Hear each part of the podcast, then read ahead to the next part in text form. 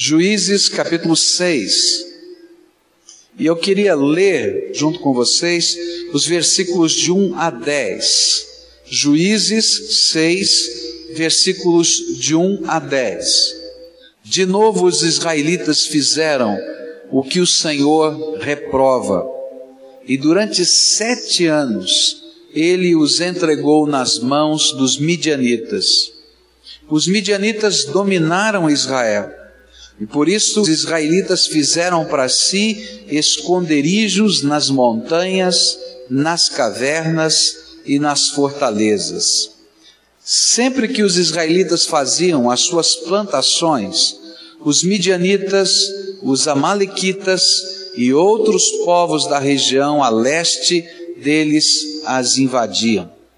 Acampavam na terra e destruíam as plantações ao longo de todo o caminho até Gaza, e não deixavam nada vivo em Israel, nem ovelhas, nem gado, nem jumentos.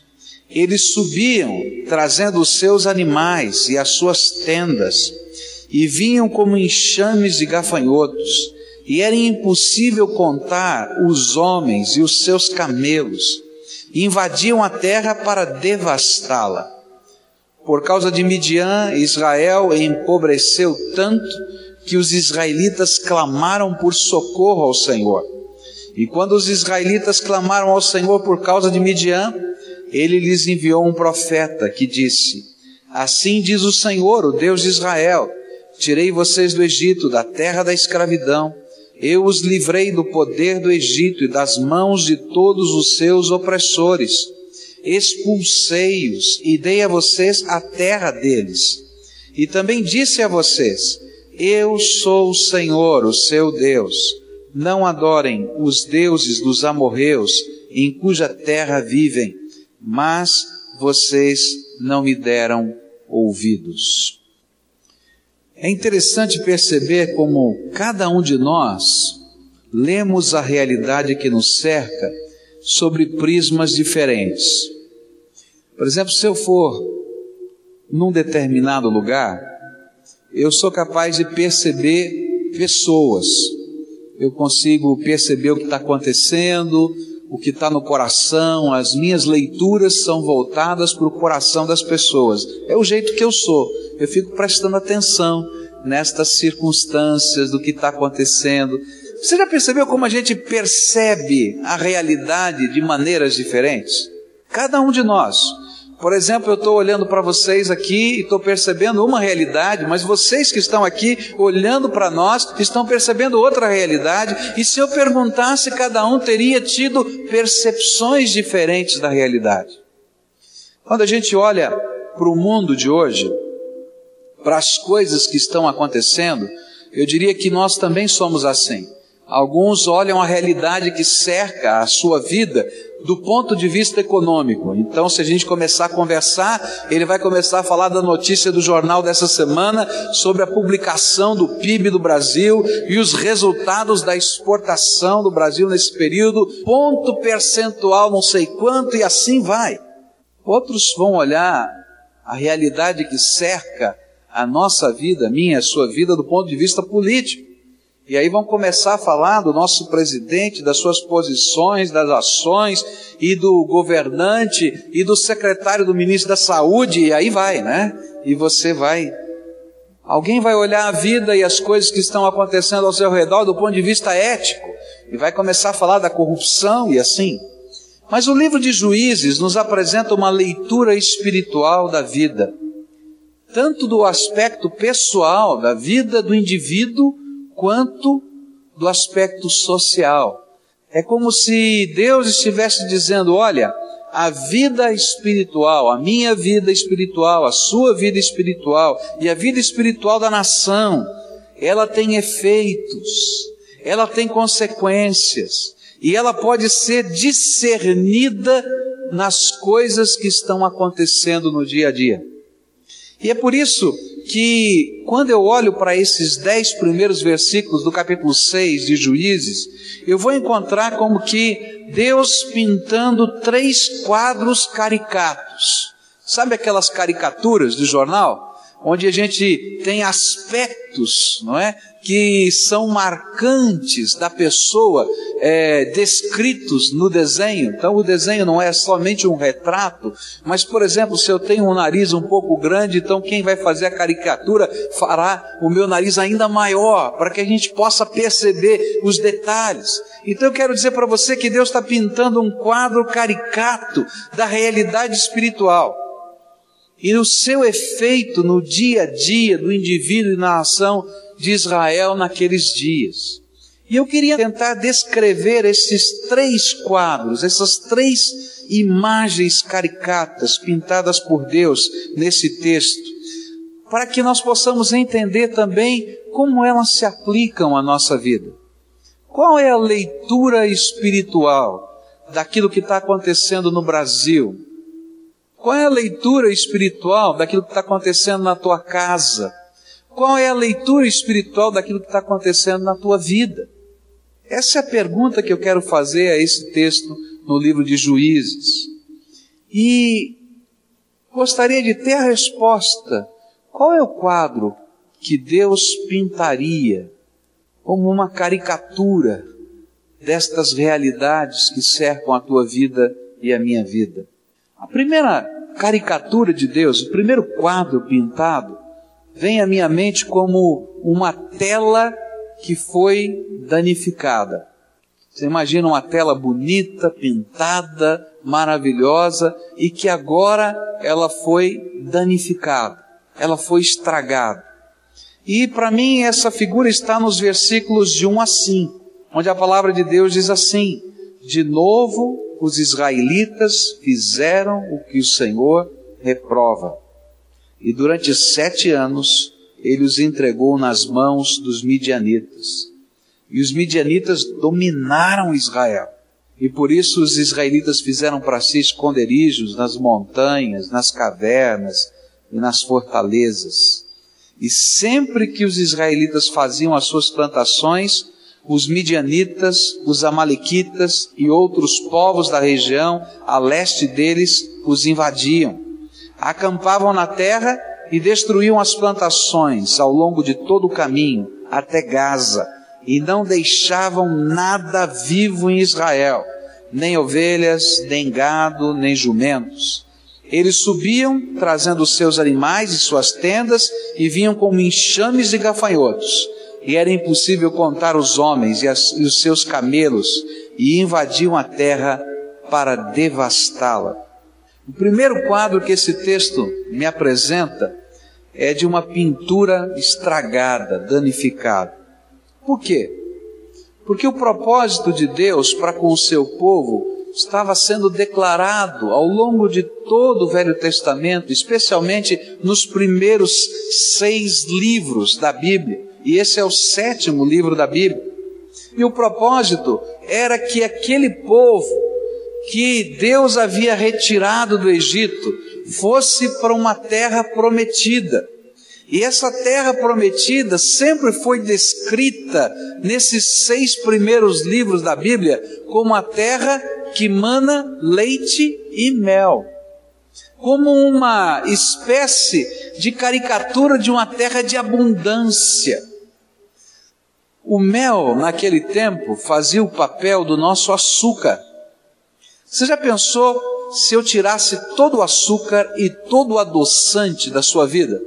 E daqui em diante você não pudesse saborear nenhum doce? Eu ia ficar muito triste. Porque eu sou formiga. E depois que Deus me curou da diabetes, então fiquei mais. Não é? Agora você imagina, não tem mais sabor doce. Nenhum.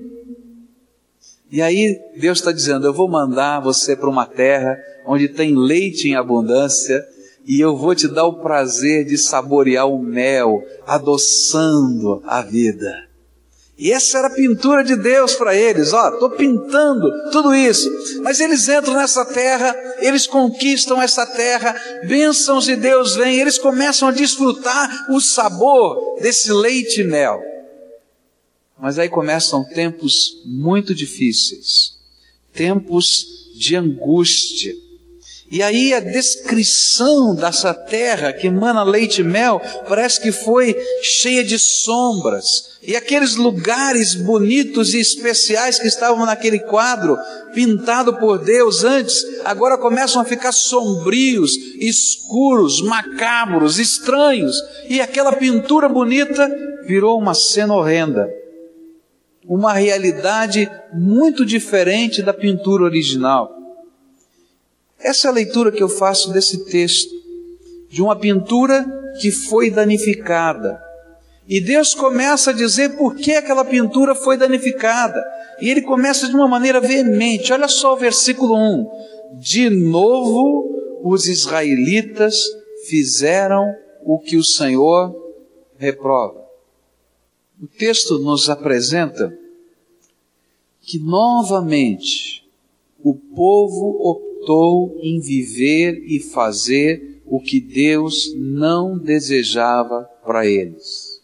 E à medida em que eles iam vivendo e fazendo o que Deus não desejava para eles, o cenário que Deus tinha pintado para a vida deles começou a ficar estragado, danificado, sujo e escuro.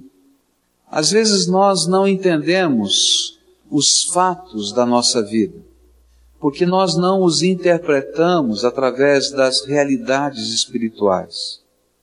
E às vezes também não os interpretamos à luz das consequências das nossas decisões, que mesmo que elas sejam tão humanas, tão concretas, tão terrenas, elas são espirituais e têm consequências sobre a nossa vida. O que a Bíblia está dizendo é que quando existe no meu coração uma opção voluntária pelo pecado, a pintura que Deus havia planejado, a vontade que Ele tem para a minha vida, o projeto que Deus delineou para mim, que é bênção, ele começa a ser estragado, ele começa a ser danificado. E tempos de angústia chegam sobre nós. É interessante porque Deus diz assim: olha, porque isso aconteceu, aquilo está acontecendo. Tempos de angústia. A Bíblia diz que sete anos de opressão começaram a existir no meio daquele povo por causa de uma nação, os midianitas, o povo de Midian.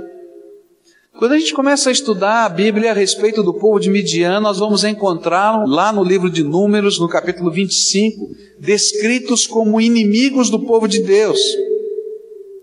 Nos tempos de Moisés, eles tentaram impedir a invasão e de uma maneira muito sutil e espiritual eles tentaram impedir a invasão.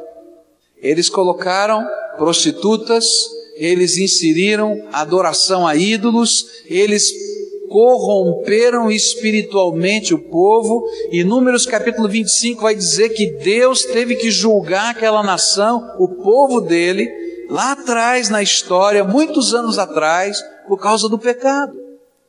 E agora, nesse momento, quando a pintura de Deus estava sendo estragada, aparece outra vez a figura do inimigo do passado de um inimigo sutil e sorrateiro, que não apenas com as armas da guerra enfrenta o povo de Deus, mas que de uma maneira muito sutil se coloca no meio do povo de Deus para perverter a fé e a esperança, para mudar os valores. E de repente, de uma maneira caricata, Deus está dizendo: olha, presta atenção nas coisas que estão acontecendo e nos tempos de angústia que você está vivendo. Porque esses tempos de angústia simbolizam a ação do inimigo a corromper, para que Deus tenha que julgar a sua casa.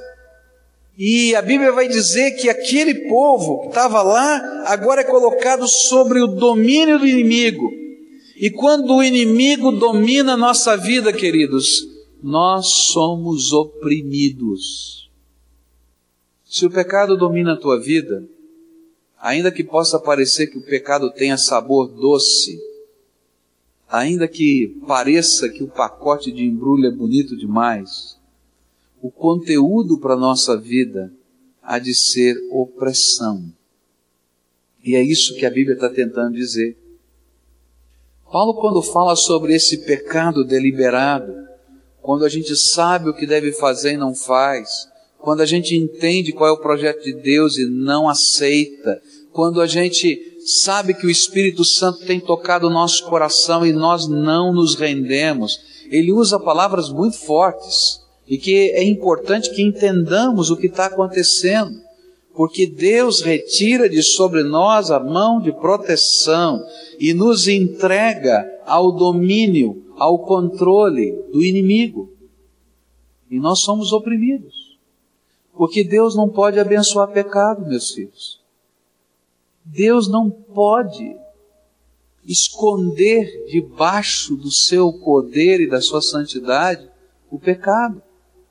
Olha só o que a Bíblia diz em 1 Coríntios capítulo 5, a partir do verso 2 diz assim: E vós estáis inchados, e nem ao menos pranteastes para que fosse tirado do vosso meio quem praticou esse mal.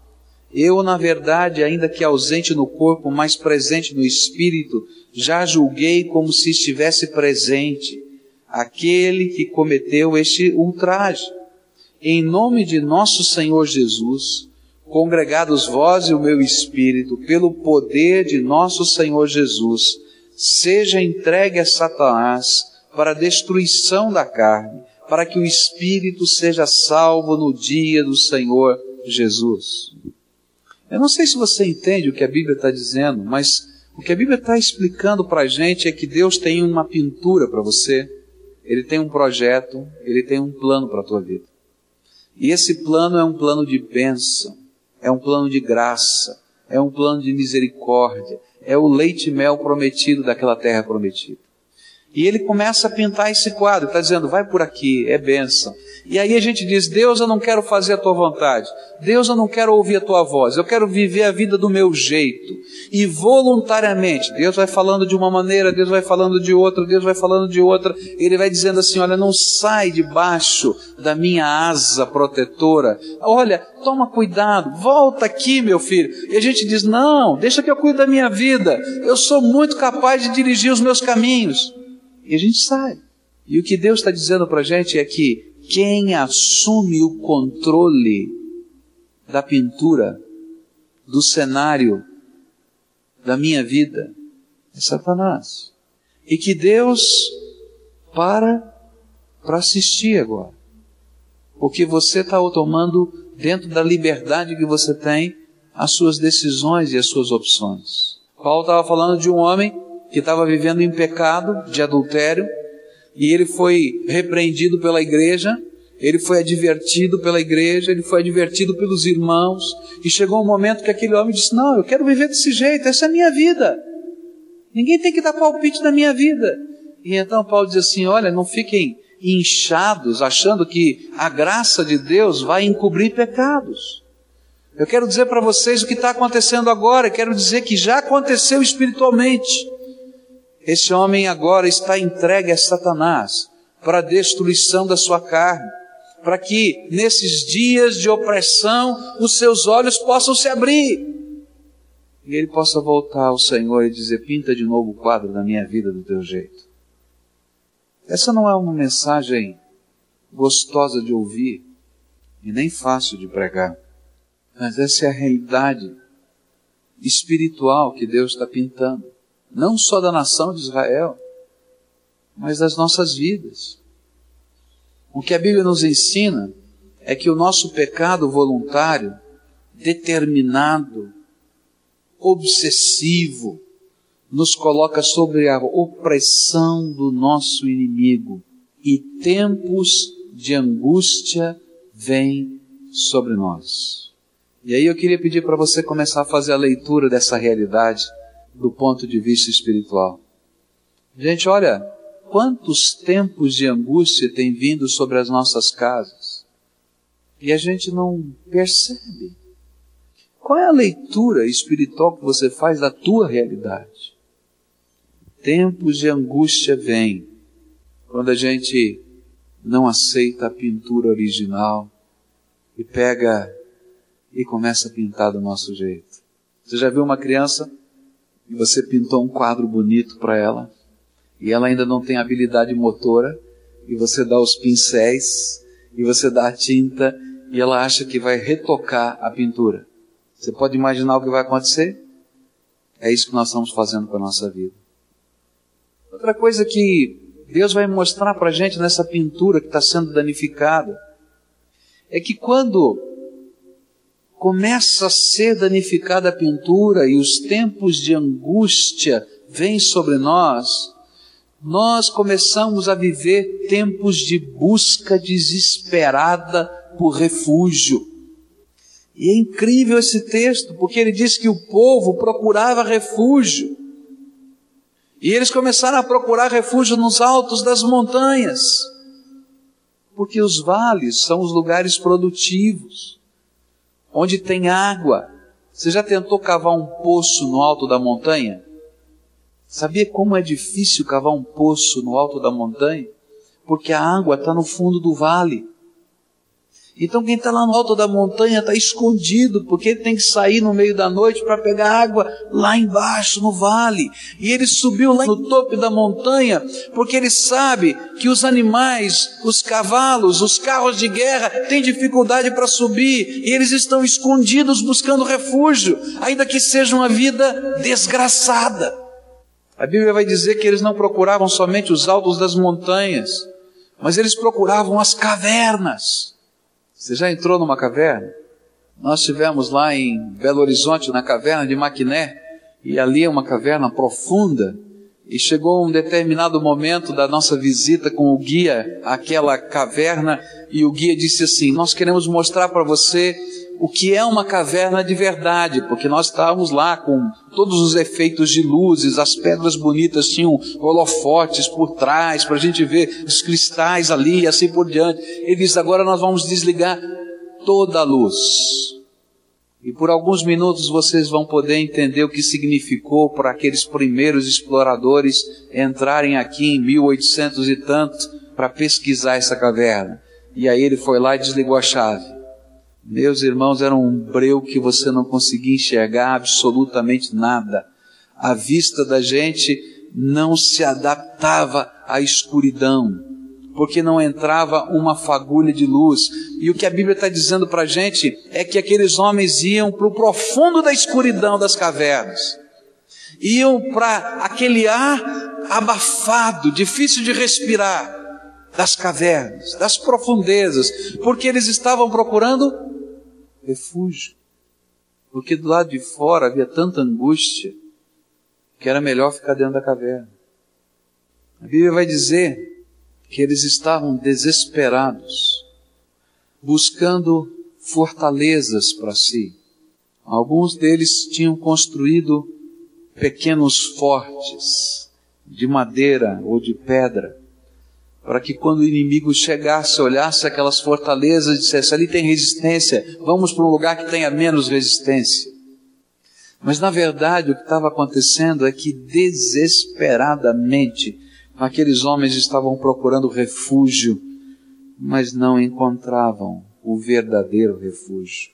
E quando eu olho para esse retrato, eu posso vê-lo nos contextos da vida de tantas pessoas hoje gente que desesperadamente estão buscando refúgio, gente que desesperadamente estão a buscar lenitivo para a vida.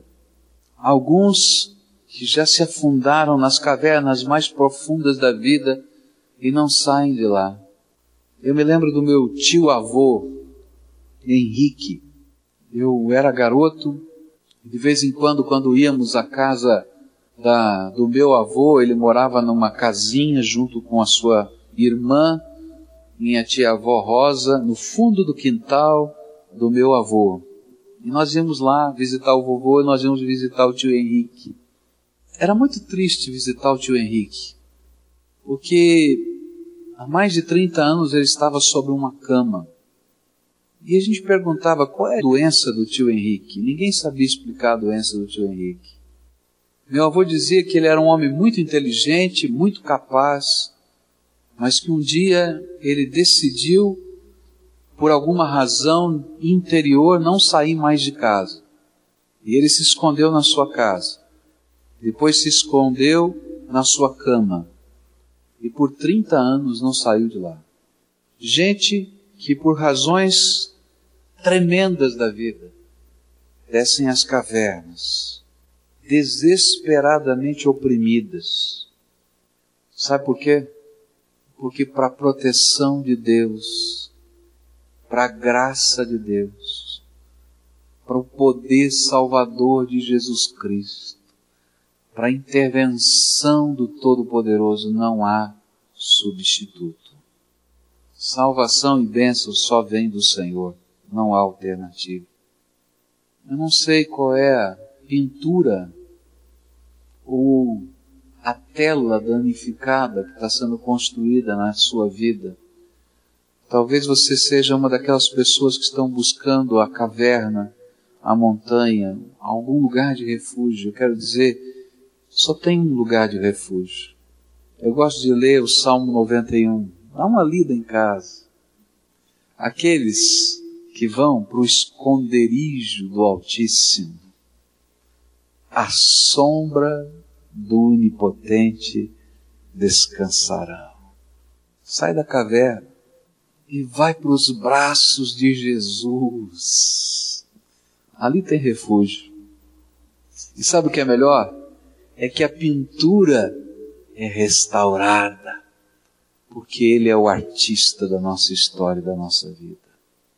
Outra coisa que eu vejo nessa pintura que está sendo danificada é que esses são tempos de angústia, tempos em que estamos buscando desesperadamente refúgio, mas são tempos de destruição e desolação. A Bíblia nos diz que o inimigo invadia tudo, arrebatava o que ele queria.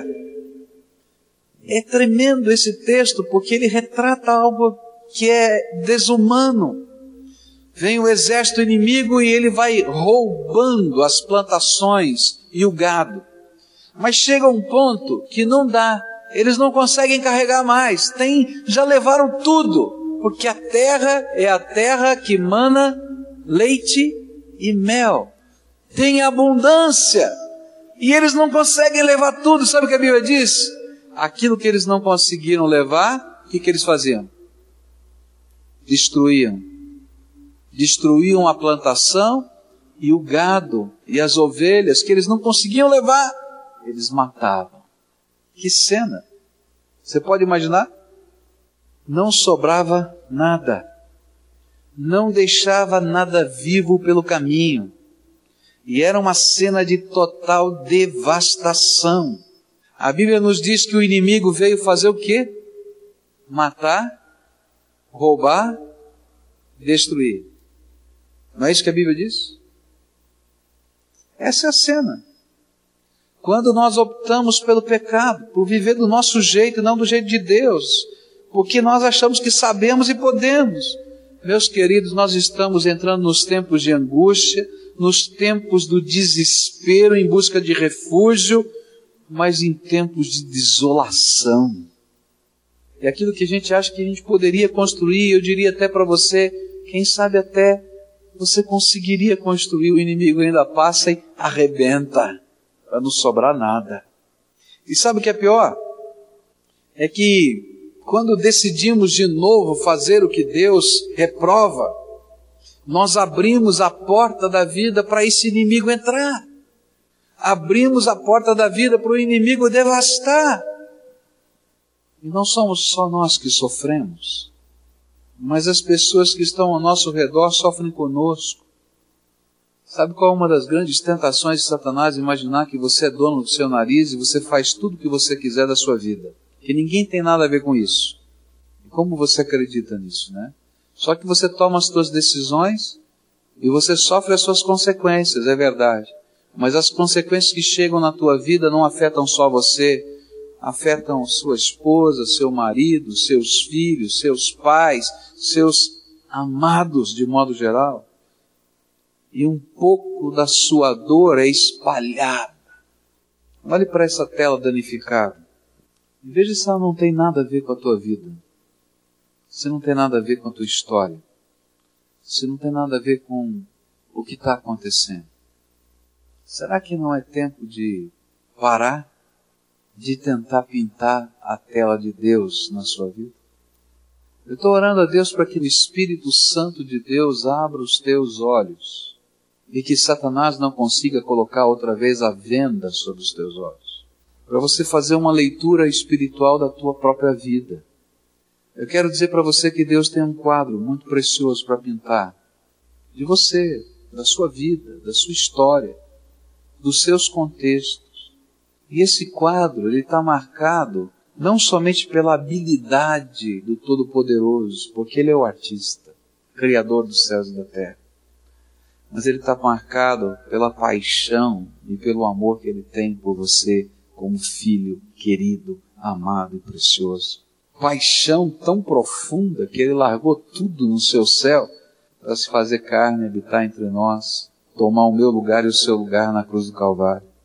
Esse Senhor está dizendo para mim e para você, Olha para a tua pintura e me entrega de novo o pincel, porque o final desse quadro é uma tela escura, sem luz nenhuma.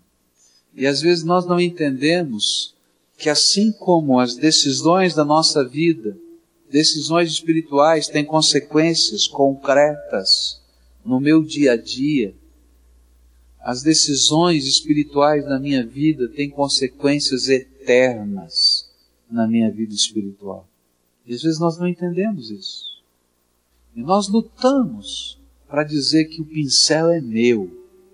Hoje eu queria desafiar você a fazer uma coisa diferente, a entregar o pincel na mão de Deus, porque a tela é você, é a tua história, a tua vida.